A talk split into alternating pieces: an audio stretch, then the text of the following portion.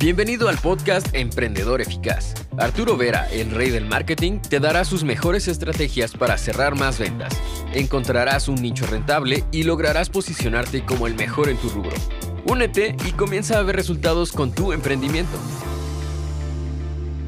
¿Cómo identificar a tu director ejecutivo, a tu CEO, a tu brazo derecho. Es un argumento muy importante porque hay una frase que dice, ¿no? Iniciamos solos, pero crecemos en grupo. Y una fase muy importante de tu emprendimiento, cualquier sea tu rubro, tu industria, es en que a un cierto punto tendrás que delegar parte de lo que haces a una persona de confianza, a alguien que conoce el deje, el todo, digamos, el manejo de tu emprendimiento, ¿no? A tu brazo derecho, digamos que obviamente hablando. Muchos emprendedores se rehusan a hacer este, este pasaje, ¿no? Porque no se confían tienen problemas, pero son más problemas de confianza propios que otras cosas, ¿no?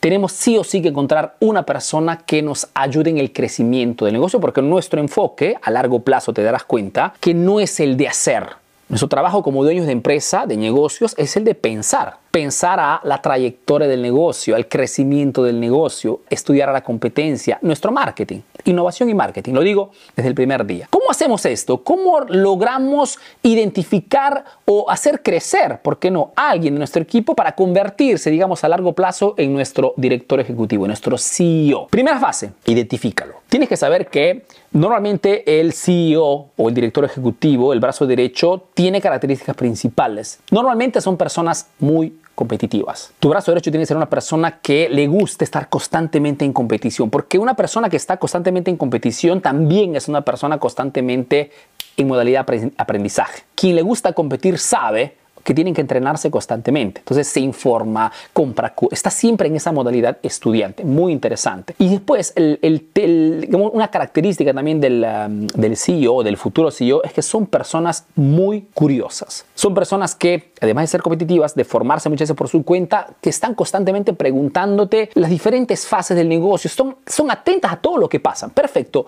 Si tienes estas características en vista en alguien de tu equipo, puede ser una persona que se pueda convertir en tu brazo derecho. Y identifícalo. Segundo paso, háblale. Si estás en esta fase, habla con esta persona y trata de entender cuáles son sus aspiraciones. ¿Cómo se ve dentro de la empresa de aquí a algunos años?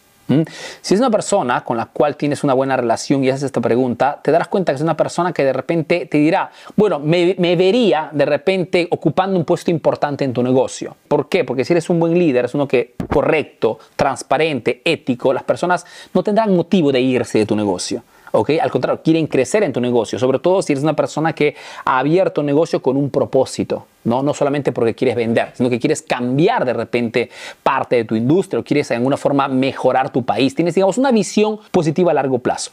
A este punto le hablas y tratas de entender cuáles son sus aspiraciones. Y si sus aspiraciones son en línea con lo que le quieres proponer, perfecto. Tercer punto.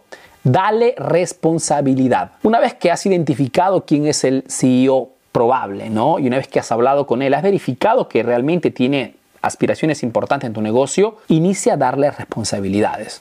Dale de repente algún reparto, alguna área de tu negocio o de repente asignale a alguna persona que está de repente al inicio, pero trata de darle algún tipo de responsabilidad y mira cómo se comporta. Normalmente cuando le asignas responsabilidades a una persona realmente que tiene las características, es una persona que ejecuta todo muy bien. Lógicamente tiene que también ser tolerante, ¿no? Sino que el hecho de que tú le das una, una responsabilidad no significa que será perfecto. ¿Ok? Sobre todo si son bastante jóvenes. Y yo te aconsejo de mirar a los jóvenes más que todo, que tienen una energía importante. Con un poco de tolerancia, se equivoca, no hay problema, pero ves que hay intención, hay ganas. ¿ok? Y si ves que le falta algo, cómprale un curso, dale capacitación si ves que es una persona que tiene realmente estas características, pero dale responsabilidad. Lógicamente, responsabilidades siempre con un riesgo tomado, en el sentido que no puede ser una responsabilidad que te mande abajo el negocio. Responsabilidades que pueden de alguna forma no generar problemas importantes. Sucesivamente, dale comisiones. Una vez que has verificado que es capaz de de repente gestionar un pequeño grupo de ventas, que es capaz de gestionar de repente a los clientes, que es capaz de gestionar algo importante en tu negocio, perfecto, le das comisiones, lo incentivas. ¿Ok? Dice, perfecto, tienes una responsabilidad en el negocio, fantástico.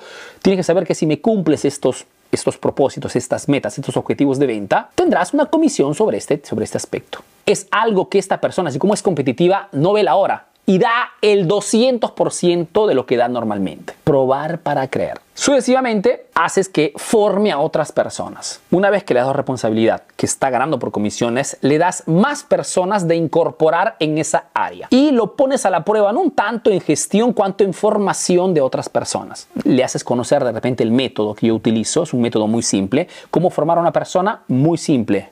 Paso número uno, yo hago y tú miras. Paso número dos, tú haces y yo miro. Paso número tres, tú haces y yo te controlo una vez a la semana, una vez al mes, dependiendo del tipo de papel. Es un sistema muy simple. Entonces, le entregas ese sistema y le dices, ok, fórmame otra persona en el equipo, muéstrale tú cómo trabajas y él tiene que mirar. Después le haces hacer el trabajo y tú lo miras, lo verificas, lo controlas constantemente. Al final, lo dejas que haga tranquilamente el trabajo y lo controlas de vez en cuando. Muy simple y súper eficaz. Es lo que se aplica en todas las corporaciones en el mundo. Ok, desde Google a Facebook, lo mismo. Después lo nombras sí y o porque ya tienes todas, digamos, los pasos para poder tranquilamente darle una responsabilidad más grande. Te la estoy explicando lógicamente en modo bastante rápido, pero espero que comprendas cuál es el proceso para que lo puedas aplicar en tu emprendimiento. En ese punto, una vez que ya ha formado a otras personas, no tiene que demostrarte nada más. Conoce el manejo de tu negocio,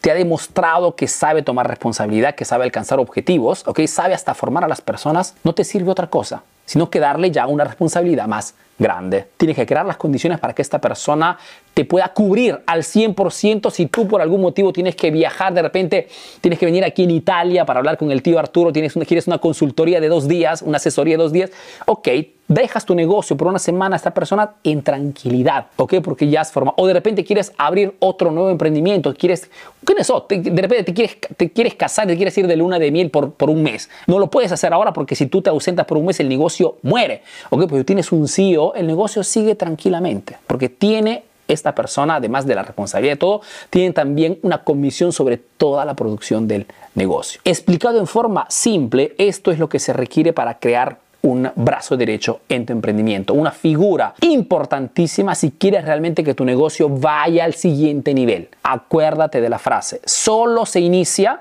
pero se crece solamente en grupo. Y un grupo tiene que tener un líder, que eres tú o que es la persona que has crecido dentro de tu proyecto.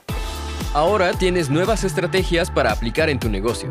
Comparte este podcast para que llegue a más emprendedores como tú. Si quieres saber más de marketing, síguenos en nuestras redes sociales. Hasta el próximo episodio, emprendedor.